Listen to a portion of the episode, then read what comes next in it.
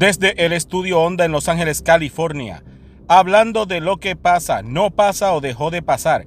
Este es Ben Ramos, o sea, yo, en cinco o menos, porque si no lo digo, exploto.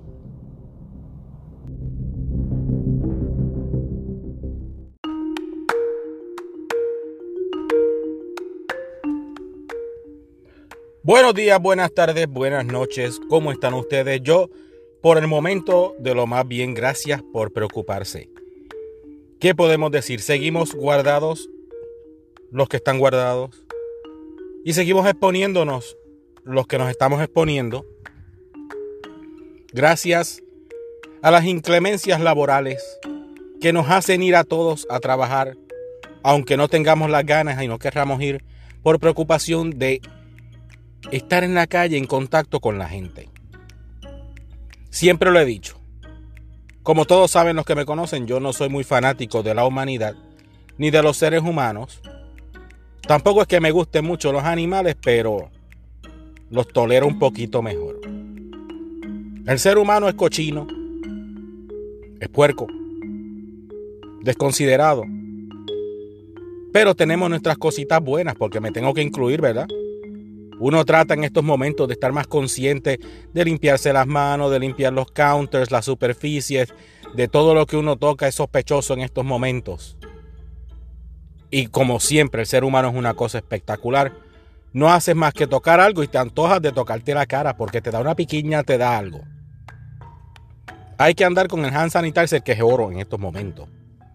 Si usted tiene hand sanitizer, mira, dos gotitas en la mano, no use mucho porque se va a quedar sin él y no va a conseguir más ninguno. Por lo consiguiente no va a conseguir alcohol tampoco. Va a tener que andar con un pote de cloro porque de eso sí conseguí. De eso sí hay. Cómprese su pote de cloro, un atomizador si lo consigue, lo mezcla con agua y limpia las superficies con eso. Dice que mata el 99% de las bacterias y de los virus. Así que no sabemos si aplica a este en específico, pero psicológicamente trabaja. Nos hacen trabajar porque estamos trabajando, por ejemplo, en mi caso, en la industria médica, aunque no es nada de vida o muerte, lo que yo hago es una cosa que brinda un servicio para las personas de la comunidad no escuchante, vamos a decirlo así, para los sordos que le permite, les brinda y les restaura, si lo perdieron, ¿verdad? Porque hay gente que no lo tenía de nacimiento, a el sentido de la audición. Y pues eso es importante porque tienen que comunicarse y pues estamos trabajando. Mi problema está en que trabajamos demasiado cerca unos del otro porque este tipo de cosas nunca se habían previsto.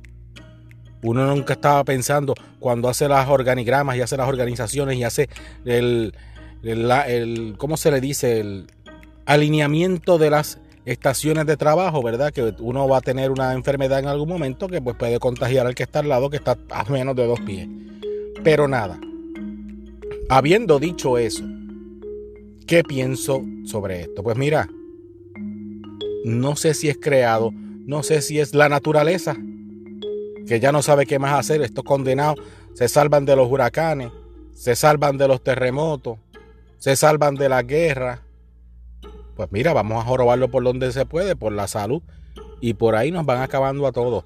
Estoy escuchando que en Italia y en otros países, si tienes más de 80 años, encomiéndate a Dios. Porque tengo que salvar al que me va a producir más dinero para el Estado, o sea, al de 35 y 40.